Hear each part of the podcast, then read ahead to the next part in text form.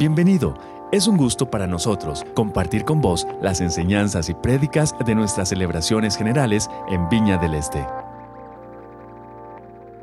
Hoy quiero empezar con unos versículos que el Señor me dio que quería leérselos para empezar este tema. Hoy vamos a hablar sobre el discipulado y sé que es algo que nos moja a todos, que todos necesitamos que se nos recuerde, que se nos grabe en el corazón.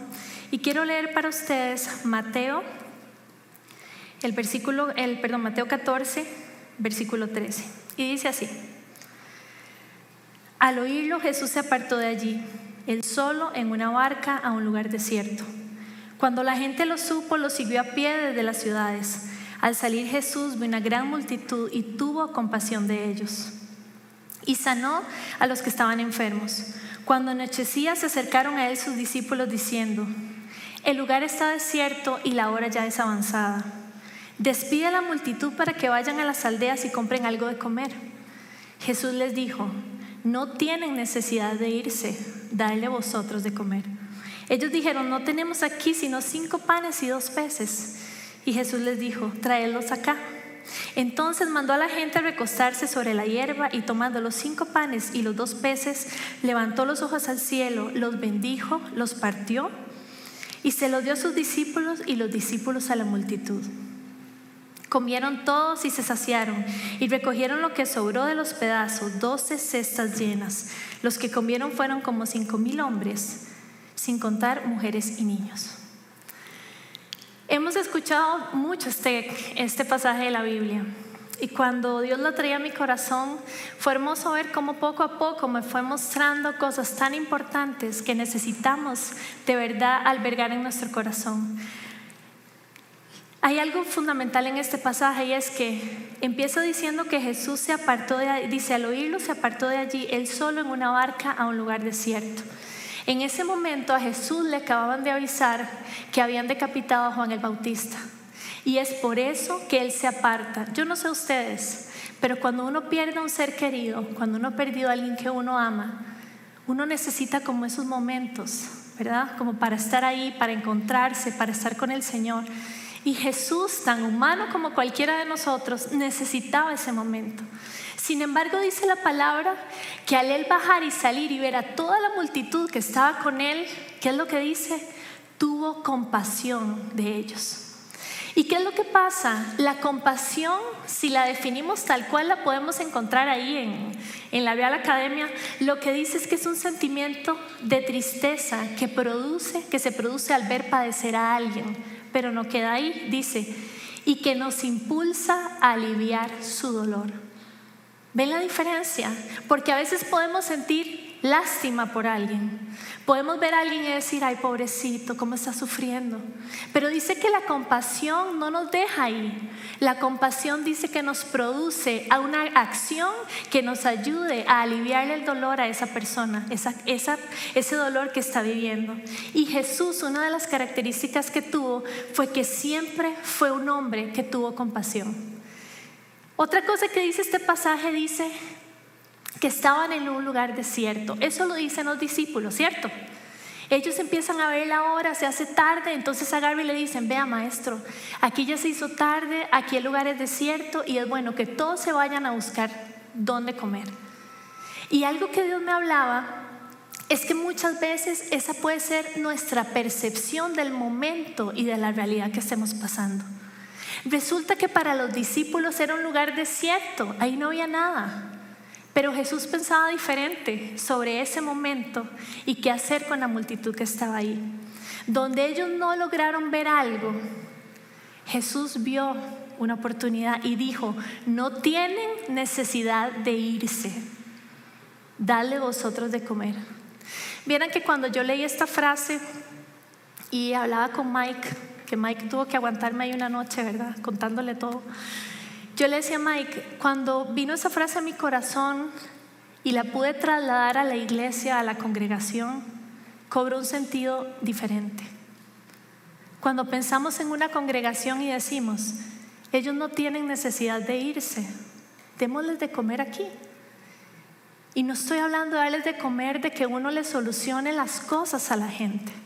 Es que nosotros podamos darle un alimento que les permita siempre estar nutridos para saber que sin importar las circunstancias, las cosas van a estar bien.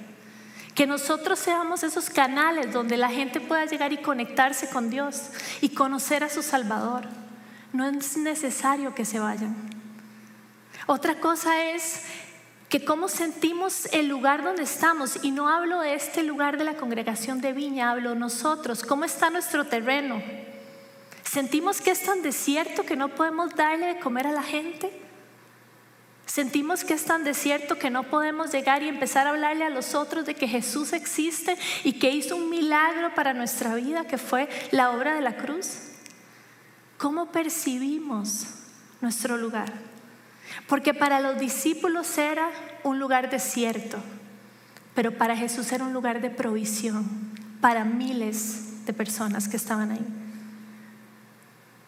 Y nosotros algo que pensábamos y lo conversaba con mi esposo es, a veces vemos a alguien que la está pasando mal y tal vez ya no sabe si va a volver y no hablemos de volver a la iglesia, hablemos de volver a los caminos del Señor. Y decimos, ay, de ay, es que están muy complicados. Ay, ay, es que, ¿saben qué significa eso? Eso es como decir que se vayan a las aldeas y busquen qué comer. Cuando Jesús lo que nos dice es, no tienen que irse, dale vosotros de comer. Qué lindo pensar que nosotros podamos ser hombres y mujeres que nos nutramos tanto de la palabra que siempre tengamos algo que darle a las personas que tenemos alrededor. A los que nunca tal vez se han acercado a Él, poder llegar y siempre tener ese fuego para compartirles. Y eso fue algo que les mostró Jesús.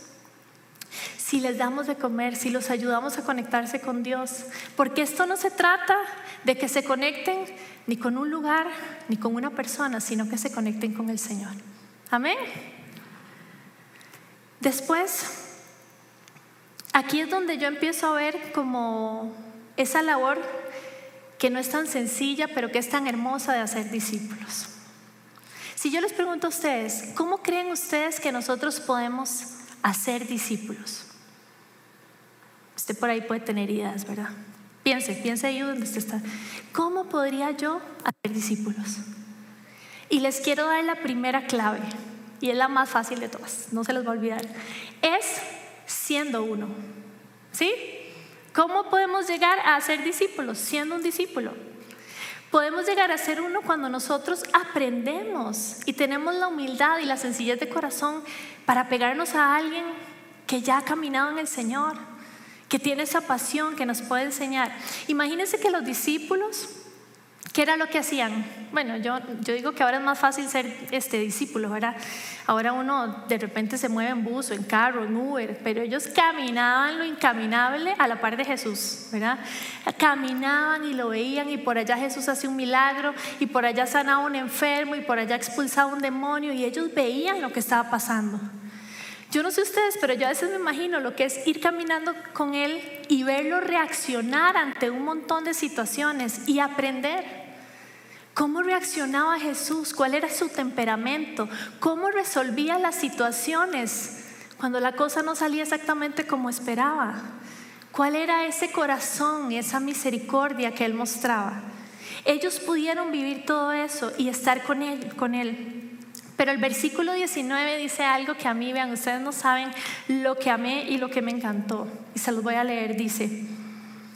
Entonces mandó a la gente a recostarse a la hierba, y ojo aquí, y tomando cinco panes y dos peces, levantó los ojos al cielo, bendijo y partió y dio los panes a los discípulos y los discípulos a la multitud. Y ahí sigue. Vean, yo me imagino ese momento ellos venían de ver a Jesús sanar, expulsar demonios, hacer milagros, pero en ese momento Jesús toma el pan, dice que mira al cielo, lo parte y antes de dárselo a la gente, se lo da a sus discípulos.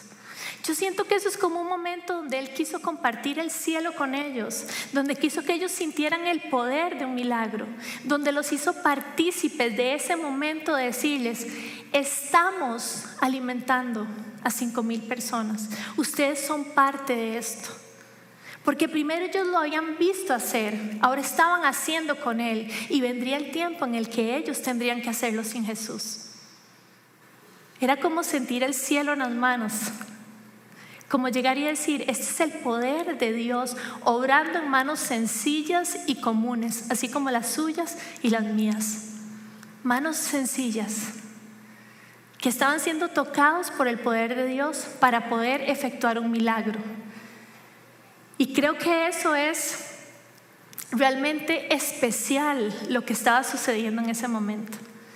Tener la sencillez de ellos, de haber caminado con Él, ahora estar compartiendo ese momento para después ser enviados a hacer lo que envió a hacer a ellos, pero nos envió a hacer a todos nosotros. Y vieron que esto me, me trajo a colación una historia que les quiero leer. Esta historia es una historia que probablemente ustedes y yo la hemos leído, tal vez la leyeron cuando estaban pequeñitos. Pero cobra mucho sentido cuando uno ya está un poquito entradito en años, ¿verdad?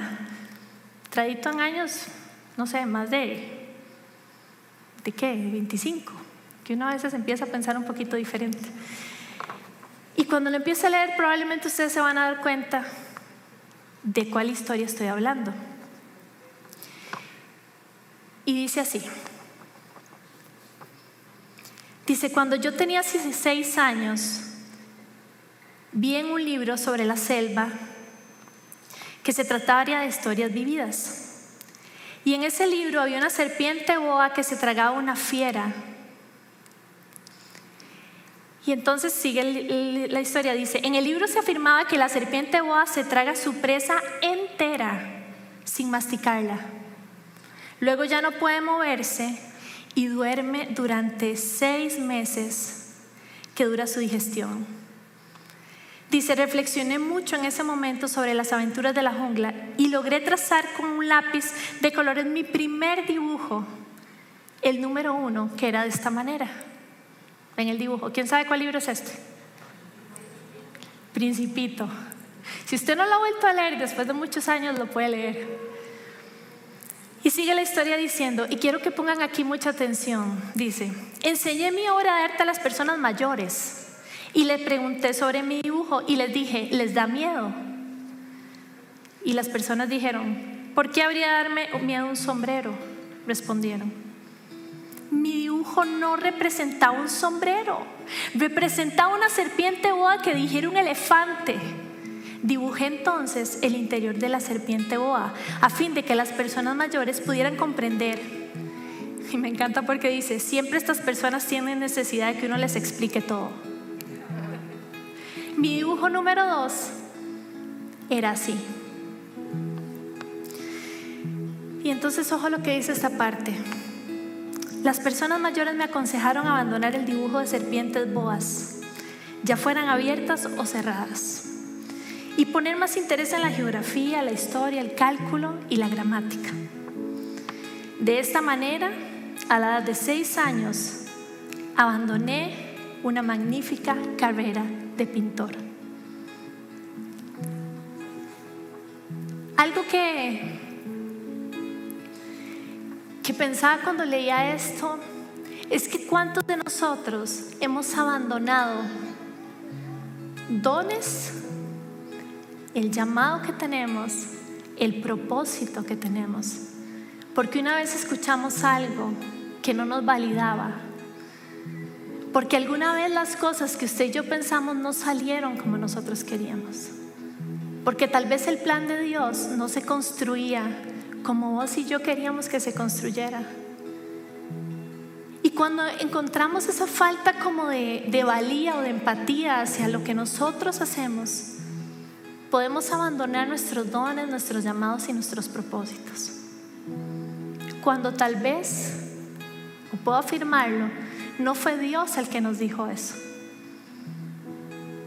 Cuando esas palabras tal vez vinieron en un momento fuera de contexto. Cuando tal vez nos preocupamos demasiado por qué piensan los demás y poco por qué piensa Dios de nosotros. Y más adelante en esta historia, Él le hizo caso a los adultos y se hizo un piloto exitoso y dice que estaba en un lugar, y me encanta cómo lo describe porque dice Un lugar a mil millas de distancia de todo lugar habitado y en peligro de muerte. Así lo describe. Y dice que estando ahí, en ese lugar solitario, ese niño que se hizo piloto, que un día colgó el lápiz, dice que está en ese lugar desierto y se le aparece, tiene una aparición. Y esa aparición le dice, por favor píntame un cordero. Usted está en el desierto, se le aparece un cosito ahí. Y lo que le dice directamente es, píntame un cordero. Entonces él le dice, perdón, ya me perdí, dice, cuando el, el misterio es demasiado impresionante es imposible desobedecer. Por absurdo que aquello me pareciera, a mil millas de distancia de todo lugar habitado y en peligro de muerte, saqué de mi bolsillo una hoja de papel y una pluma. Recordé que yo había estudiado especialmente geografía, historia, cálculo y gramática y le dije al muchachito, ya un poco malhumorado, no sé dibujar. No importa, me respondió, píntame un cordero. Como nunca había dibujado un cordero, rehice para él uno de los dos únicos dibujos que yo era capaz de realizar, el de la serpiente boa cerrada, y quedé estupefacto cuando oí al hombrecito decirme, no, no, yo no quiero un elefante en una serpiente. La serpiente es muy peligrosa y el elefante ocupa mucho sitio. En mi tierra es todo muy pequeño, necesito un cordero, píntame un cordero. Y le pinta ese cordero. Y él dice, mm, no, este está muy enfermo, porfadme otro. Entonces él empieza a dibujar y a trazar y pinta este otro. Mi amigo sonrió dulcemente, con indulgencia. ¿Ves? Esto no es un cordero, es un carnero, tiene cuernos. Rehice nuevamente mi dibujo y fue rechazado igual que los anteriores. Y me haces el favor y me pones el otro. Dice, este es demasiado viejo, le dice. Quiero un cordero que viva mucho tiempo. Falto yo de paciencia y deseo de comenzar a desmontar el motor porque estaba varado, ¿verdad? Un lugar desierto. Dice, garrapateé rápidamente este dibujo, se lo enseñé y le agregué, esta es la caja, el cordero que quieres está dentro. Y este fue el dibujo que les hizo.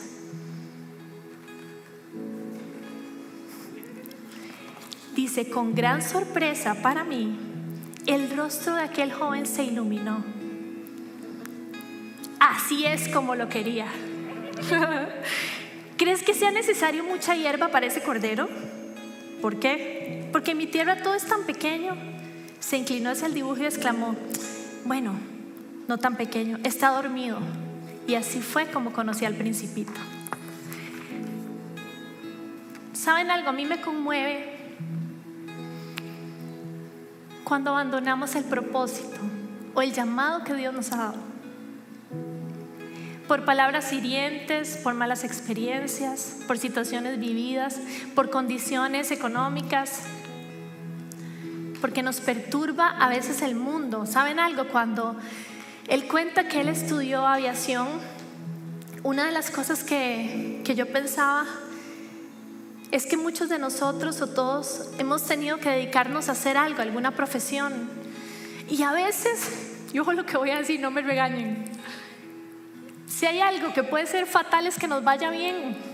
Porque cuando nos va bien nos desenfocamos y perdemos ese propósito y ese fuego por Dios. Cuando las cosas no salen también estamos pegados al Señor, pidiéndole, orando, creyéndole, nos da una palabra, usted la imprime, la pega en la puerta, la pone en el espejo, usted le cree todo. Pero cuando nos empieza a ir muy bien, nos sentimos tan bien, estamos tan bien y tan ocupados, que a veces el tiempo para su propósito y para su llamado se hace muy escaso. Y el Señor hubo algo que nos pidió a todos, a todos, a usted, a mí, a todas las personas de este mundo, que fue vayan y hagan discípulos a las naciones. No lo encomendó por parejo. ¿Saben por qué por parejo? Porque todos tenemos algo que dar en ese campo. Porque usted para ser discípulo no tiene que cantar. Así que si usted no canta, todo bien.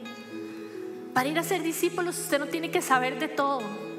Usted tiene que tener cerca al Señor conocer su palabra y estar apasionado para acercar a la gente a Dios. Somos canales para que se acerquen a Él. Pero muchas veces ese propósito quedó perdido. ¿De qué vale haber vivido un testimonio así guerrillero de parte de Dios si no lo contamos ya? ¿De qué vale haber experimentado milagros sorprendentes si no se los compartimos a nadie? Yo le digo siempre algo a la gente que tengo cerca. Yo les digo, yo no creo que esta vida se, se trate de trabajar, suplir necesidades, hacer plata. No lo creo. Yo creo que esta vida tiene mucho más que eso. Creo que esta vida tiene un propósito para cada uno de nosotros. Y mientras usted encuentra el específico, ahí tiene uno que nos baña a todos a ser discípulos y acercar a la gente al Señor. Ahí no tenemos ni que preguntarle, ya no lo dio por adelantado.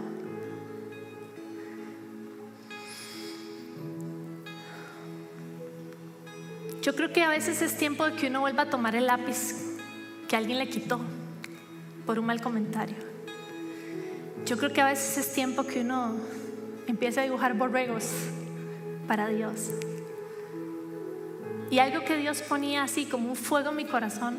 Y creo que algo que yo le comentaba a Mike, yo le decía, esta palabra a mí me tocó el corazón. Porque muchas veces las ocupaciones, los hijos, las carreras, como que nos van apagando esa llama o algo que nos dijeron. Ustedes saben algo, esto es bien personal, que no salga de YouTube ni de Facebook ni de aquí. Pero una vez una persona de mucha autoridad se burló porque a mí me gustaba predicar. Abiertamente. Y yo me di cuenta porque Dios todo lo saca a luz. Y entonces de repente yo agarré el lápiz y lo guardé. Y no dibujo más me hago piloto, pero no hago más esto. Y cuando yo recibo un mensaje para invitarme a predicar, mi respuesta no fue muy espiritual. Yo les dije, qué jeta. Esa fue la primera expresión. Pero sentí que era como Dios encontrándome en ese lugar desierto, diciéndome, dibújame un cordero ¿Y qué es lo que pasa? Dios necesita que retomemos. ¿Qué necesita que retomemos?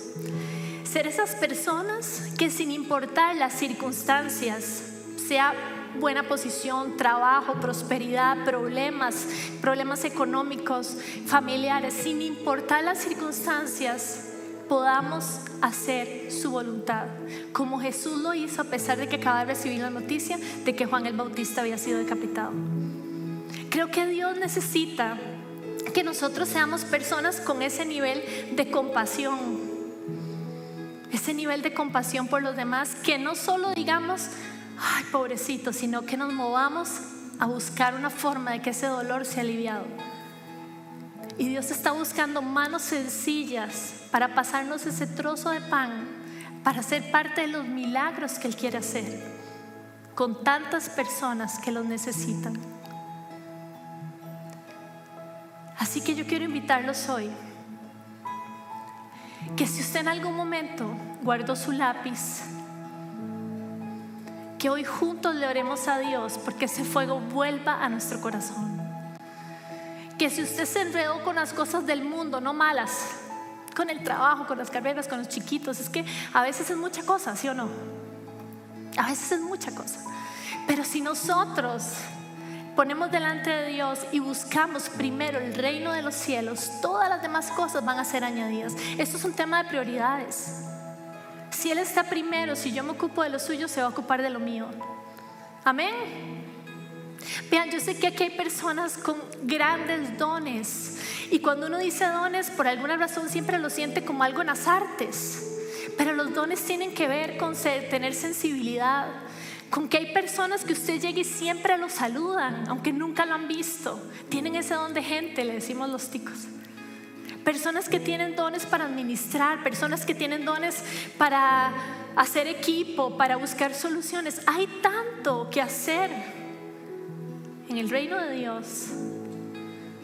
Pero la más importante es que hay algo que Dios a usted le ha permitido vivir para que usted lo comparta con otros.